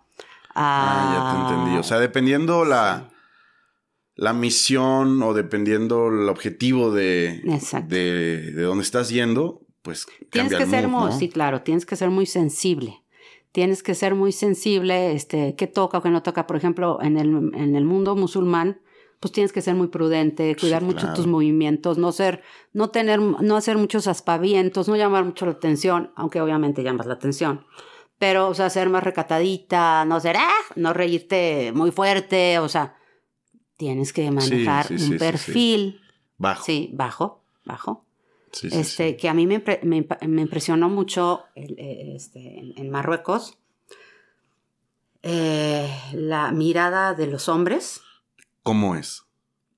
Encueradora. Ándale. Encueradora, o sea. Por eso decía Jesús. Escucha, escucha, ahora que, ahora que lo mencionas lo entiendo. Por eso decía Jesús. La Biblia dice, o ustedes han escuchado, que aquel que engaña a su mujer eh, ha pecado, ¿no? Que el que cometa adulterio. Mas yo os digo, dice, que todo aquel que ve a una mujer y la desea ah, ya ha cometido pecado. Sí, muy tremendo. Pero, entonces es porque conocía la mirada del mundo musulmán. Pues, pues eh, ellos también tienen la... son hermanitos. Claro, también. por eso te digo, conocía. Sí, sí, sí, pero es que aparte es que aquellos ojos, es que yo no sé qué, o sea, lo, este, como si los árabes, escáner. No, no, no, es que esos, esas pestañas chinas largas, esos ojos moros divinos, o sea, la neta es que todos los hombres tienen unos ojos espectaculares. Entonces tú no puedes dejar de voltear y ver, dices, ay, mire qué bonitos ojos. Pero, pero, o sea, tú no dices, ay, quiero, sino que dices, ay, órale, o sea, es que no puedes dejar de ver. Los ojos moros son divinos. Yo decía, por lo menos en México, el, albañil te dice alguna leperada y sabes qué te está diciendo. Sí. Pero pues aquí no sabes ni qué te están diciendo. Entonces te sientes muy vulnerable. Claro, totalmente te sientes. Sí, porque podría ser una amenaza, podría ser una maldición o, un viropo y no, no distingues. Sí, sí, sí, sí. Entonces, este, sí, sí te sientes como muy desprotegida. ¿Y, había algún caballero que las acompañara? Pues había dos. ¿De, cuántos? No los peleábamos. Mm, sí, claro. pues éramos casi puras mujeres, porque ya ves que las mujeres somos, pues le entramos casi siempre a todo más, sí, claro, sin más pretexto. Pues éramos dos. Generalmente Daniela se lo, se lo jalaba. Ándale. sí, Dani se lo jalaba, este, le cargaba su maleta y todo el rollo. Este. Ah, Ahí fue, fue, muy divertido. Pero este, sí, fue, fue muy divertido. Pues me lo, nos los turnábamos. Este, sí, claro. Vente para acá y, y este, pero sí, sí era, estuvo muy padre. Eh, fue una experiencia increíble. Nos tocó este, llevar a nacer de nuevo al hijo de un imán. ¿De un imán? De un imán. Es ¿Qué es un imán? El imán es el, haz de cuenta como el sacerdote de la mezquita. No puede ser, o sea, a un... A un imán. Este, en, en Málaga había una estación de radio que tenía programas en cristianos en árabe. Okay. Entonces transmitían hasta el norte de África. Entonces este chavo eh, le llegó el mensaje y, este, y pidió que le mandaran una Biblia, obviamente todo clandestino, le llegó su Biblia. Entonces, este, le preguntaron que si quería que alguien lo visitara. Entonces fuimos, lo visita, este, em, anduvimos buscándolo por toda la Medina y pidiendo direcciones, pero la gente es tan amable, tan amable, que si tú preguntas una dirección, ellos te dicen, yo te llevo. Te agarran del brazo y te llevan las mujeres. Wow. Y este, y yo con mis dos niveles de francés que tenía, todo el mundo quería que yo lo tradujera. Entonces, pues íbamos, digo, llevábamos un traductor que nos turnábamos con diferentes grupos. Y este, y nos llevó a buscarlo por la Medina. Era sábado. Los sábados los hombres van al hammam. ¿Qué es el hammam? El hammam es el baño como turco donde los hombres ah, van. Como un jacuzzi. ¿No? o sea, todo el día están ahí. ¿O es un vapor? Como un vapor. Ah, es un vapor. Donde les dan masajito, donde toman el vaporcito, ah. donde se meten al agüita aquí, al agüita allá. Ese es como sus... Ah, ok, ok. Sí, o sea, su día de descanso? Sí. Ok. Sí, sí, sí. El hammam. El hammam. Entonces, este... Pues llegamos a la mezquita, a la casa del imán. Nos abre. Y este, pues venimos buscando a su hijo, ¿Y ustedes quiénes son? Somos... Pero en la cultura árabe, o sea, el extranjero siempre es bienvenido. Wow. Siempre. Entonces por eso te hacen así, te ponen la frente y se tocan la cabeza diciendo que tú eres tan bienvenido que te puedes sentar en su cabeza. Oh, wow. Entonces, pues mientras llegaba el chamaco, el imán le dijo a su esposa, pues cocina para tus invitados. se puso a hacernos no sé cuántos platillos deliciosos. Ibas a ir a convertir a su hijo a otra religión y él fue súper amable Sí, contigo. Claro. Qué mal. No, él ya había, él ya había recibido a Jesús, pero bueno. ¿Quién? ¿El imán? Este, no, no, no, el hijo. Bueno, Ah, ya. él ya había escuchado de Jesús, obviamente. Isa, que le dicen a, a Jesús, él, él ya tenía curiosidad de saber quién era esta tal Isa, que hacía milagros y cosas así. Isa. Isa, Isa. Entonces, pues estuvimos esperando horas, comimos delicioso y este, y que se aparece el muchacho. Entonces aparece el muchacho, el chavo, en cuanto entramos, Se le bajó la presión, claro. me vio a los ojos, no es payasada. me, me vio fijamente a los ojos, entonces el traductor se acercó y le dijo, pues, somos, este, somos de la DEA, ¿no es cierto? Este, le dijo, este, le dijo, sí, yo sé de parte de quién vienen. Pero me veía a mí, o sea, te digo que, que- que con aquella mirada. Sí, claro. Entonces salimos de ahí, salimos de ahí. Entonces me dijo el traductor, dale tu testimonio. Y yo, yo, pero ¿por qué yo? O sea, mi testimonio Walt Disney. Ujú. Me dijo, tú, dale tu testimonio. Entonces íbamos caminando, yo le iba platicando que sí, mi papá y que sí. El, este, la- Obviamente por medio del traductor. claro, de la figura, este, medio que hablaba un poco de inglés, él. Entonces medio que yo le hablaba en inglés, pero también le traducía al cuate este. Y yo le hablé pues de, de- de mi transformación y mi restauración con mi papá y la imagen que yo tenía de mi padre. Y me dijo, Dios te trajo aquí. Me dijo, Dios te trajo aquí. ¿El chavo El te chavo. dijo?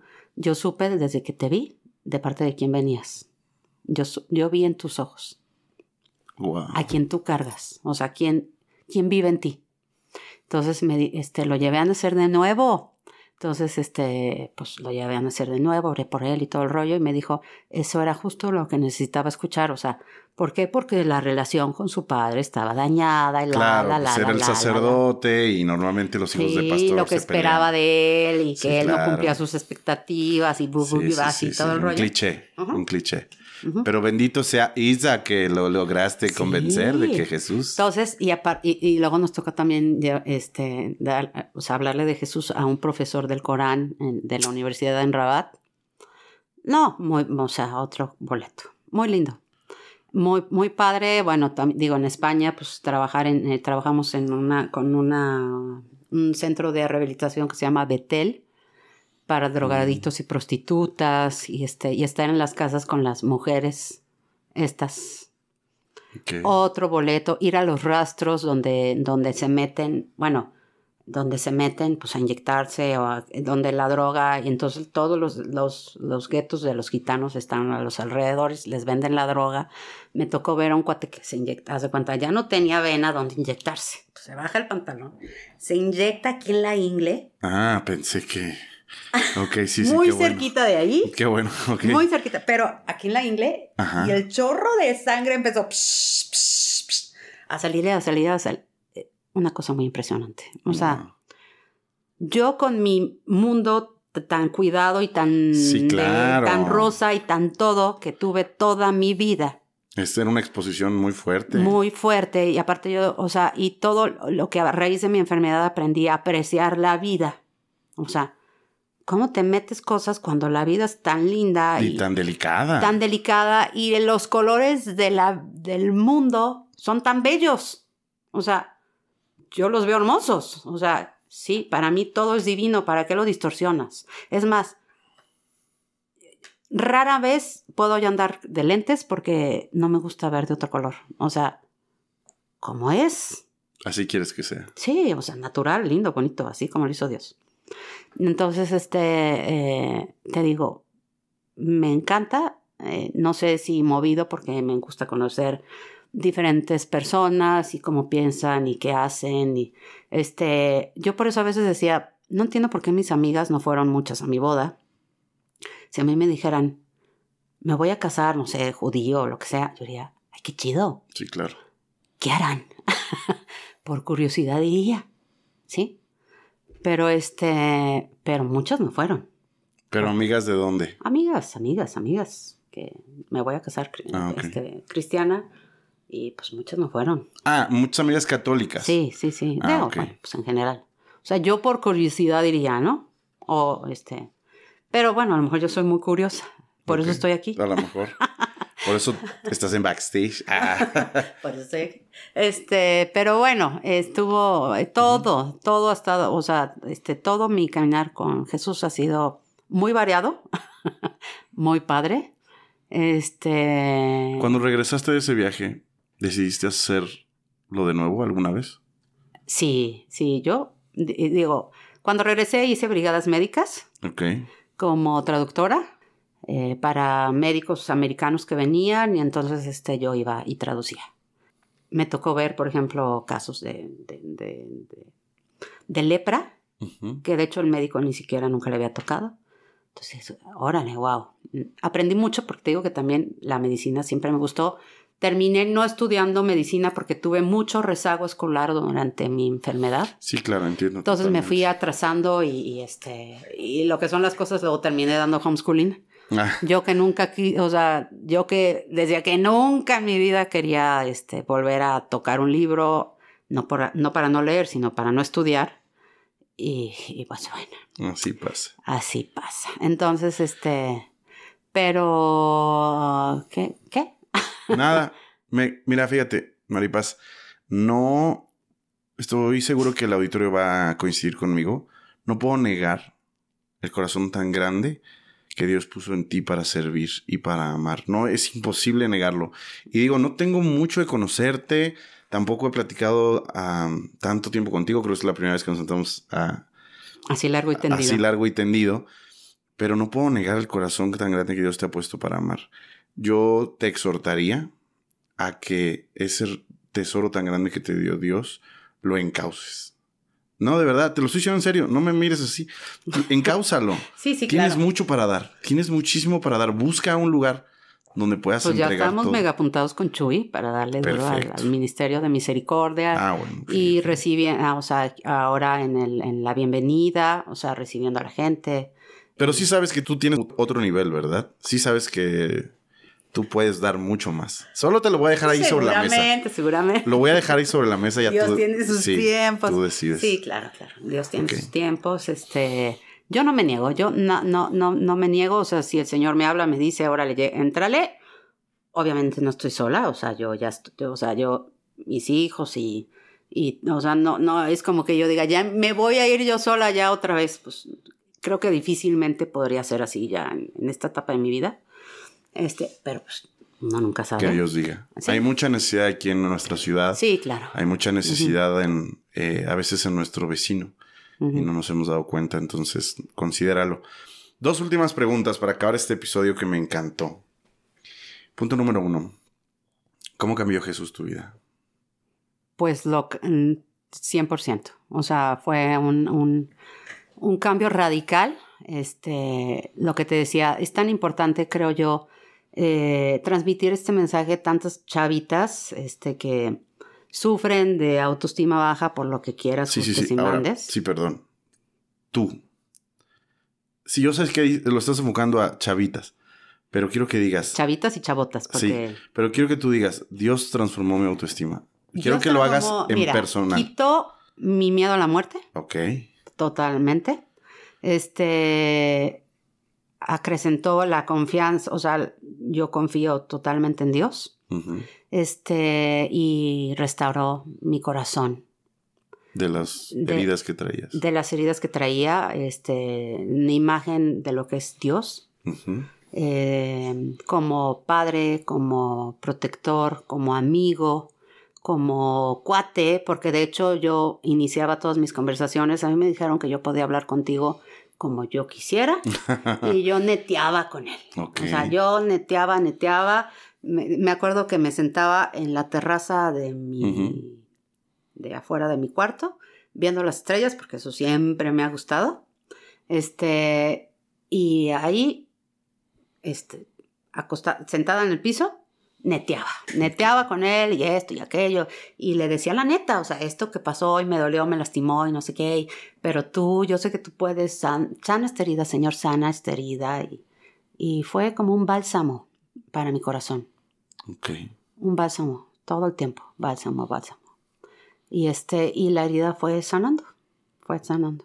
¿De manera gradual? Sí, de manera gradual, gradual. Pero, por medio de experiencias también. ¿no? Sí, pero constante, constante, constante, constante.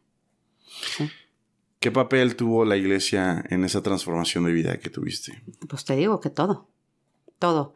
Eh, hubo una etapa que estuvimos viviendo en Tapalpa que no podíamos asistir a la iglesia. Y yo, eh, o sea, era lo que más anhelaba. Regresar a mi grupo, estar en mi iglesia. O sea, yo sí creo que, ok, tú puedes tener una relación personal y leer tu Biblia todos los días y todo, pero yo creo que la iglesia sí, sí tiene un papel fundamental en tu crecimiento personal. Este puede ser que sea de carácter, o sea, puede ser que no sea para todo mundo, pero yo creo que para el grosso de la población de este sí le ayuda. ¿Por qué? Porque tienes un acompañamiento. Yo creo que para todos, los que dicen que no se hacen pato, pero para todos es, un crecimiento. O sea, la Biblia dice que el hombre, el, hierro con hierro se, se afila. El hombre con otro hombre se afila. Y una de las cosas más difíciles es el trato con las personas. Y Dios aquí nos enseña a amar, a perdonar, a continuar, a seguir, a recibir, a dar. Un montón de cosas Dios nos enseña. Y, y sí creo que, que hay cosas en la iglesia que no puedes experimentar de manera personal. O bueno, no igual. Por ejemplo, una adoración grupal jamás la puedes experimentar solo. O sea, la percepción o, o lo que puedes experimentar en una adoración grupal de corazón, no, no lo puedes hacer en casa. Bueno, de hecho, en mi historia personal, lo que me marcó, que dije, wow, fue la, la alabanza, la música. O sea, o sea, la música, escuchar esa... O sea, ¿qué es esto? O sea, me acuerdo que me invitaron como a un concierto o algo en un terreno donde yo fui y, y, y yo veía a la gente que levantaba las manos y yo decía, ¿qué les pasa? Y, y, de repente decía, ay, quiero levantar las manos, no quiero. O sea, y no quiero, y no quiero, y terminé, uh, o sea, este, como en concierto.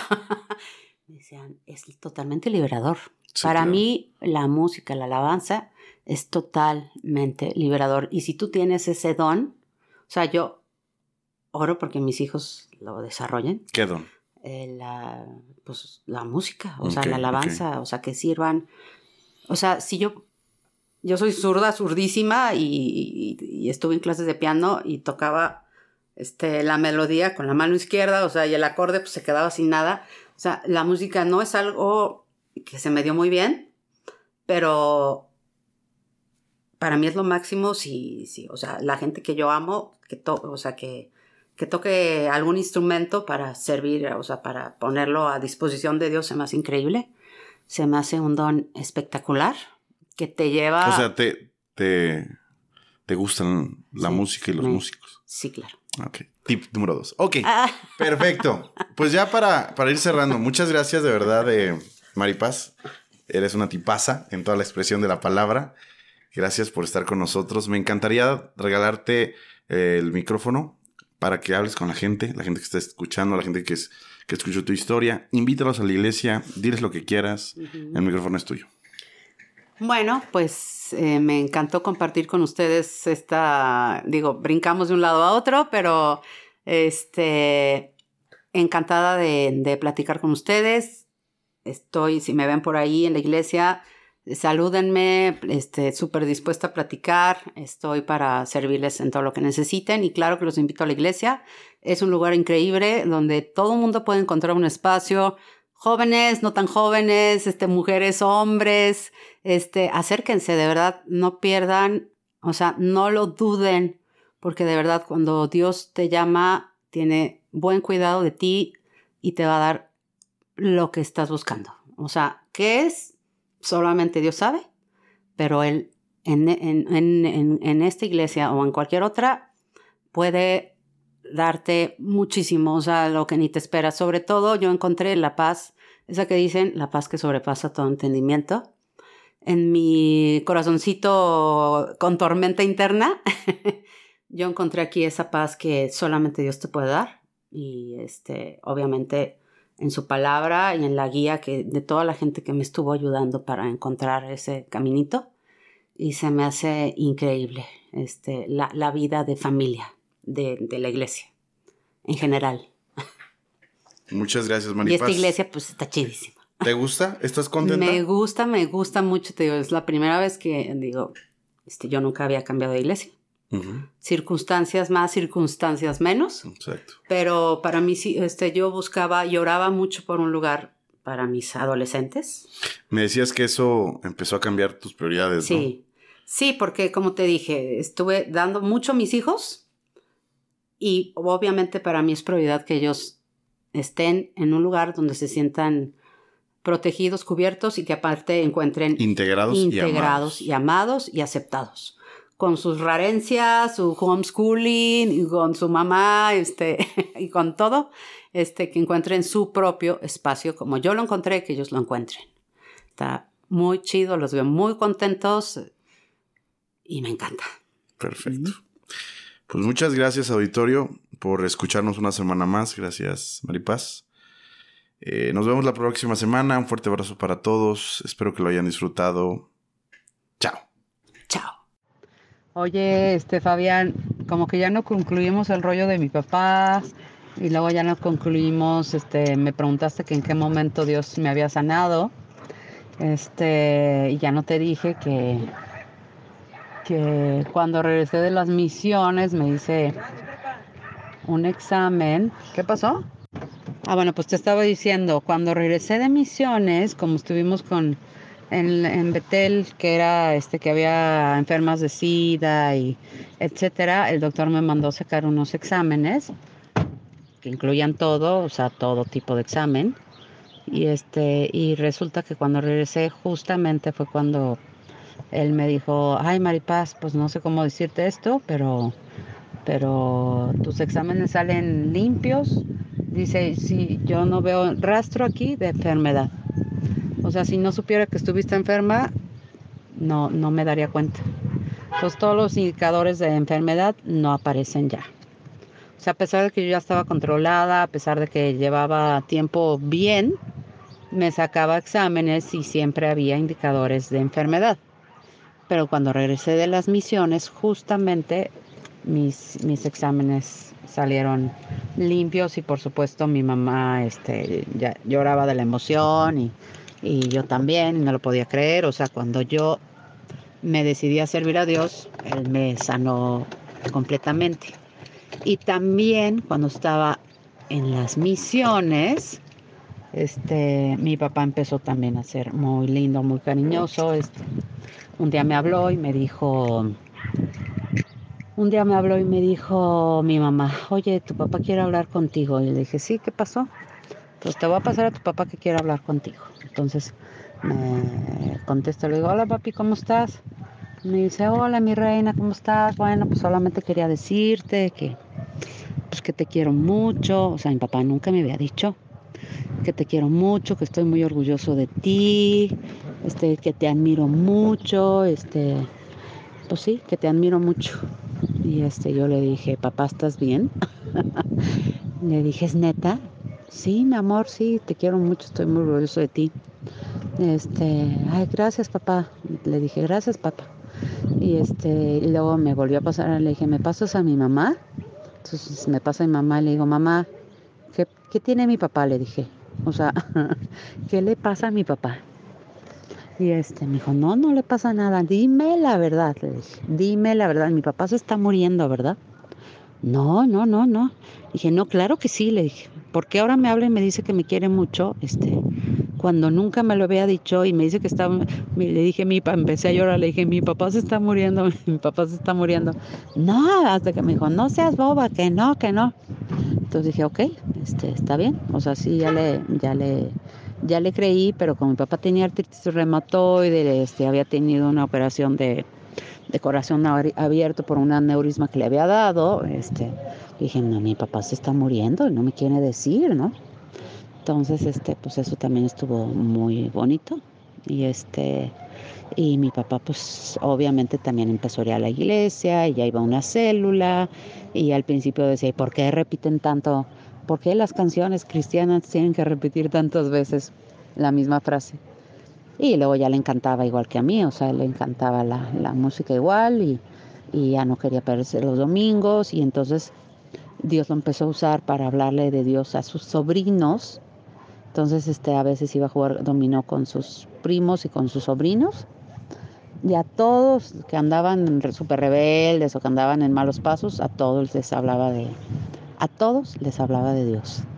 Entonces a mí me dio mucho gusto, por ejemplo, cuando mi papá murió, que, que, sus, que mis primos me decían, este, oye, pues no, no sé si tú sepas, pero tu papá en, aquel momento que estuve en crisis me este, habló conmigo y, y, me ayudaba mucho a poder entender a mi papá, a poder, este, a poder entender a mi papá, a, a que entendiera su forma de ser. Entonces también yo pude hablar con mi papá y, perdonarlo y etcétera, ¿no?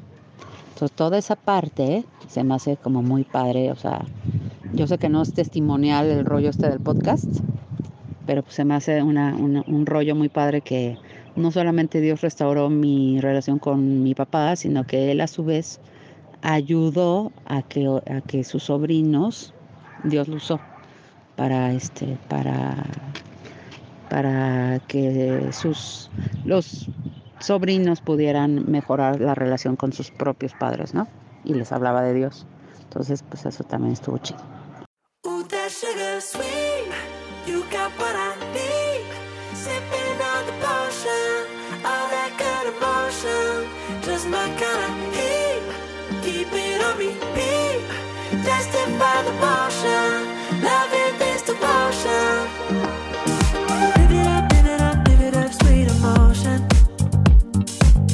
time, every night, you and I on a roll.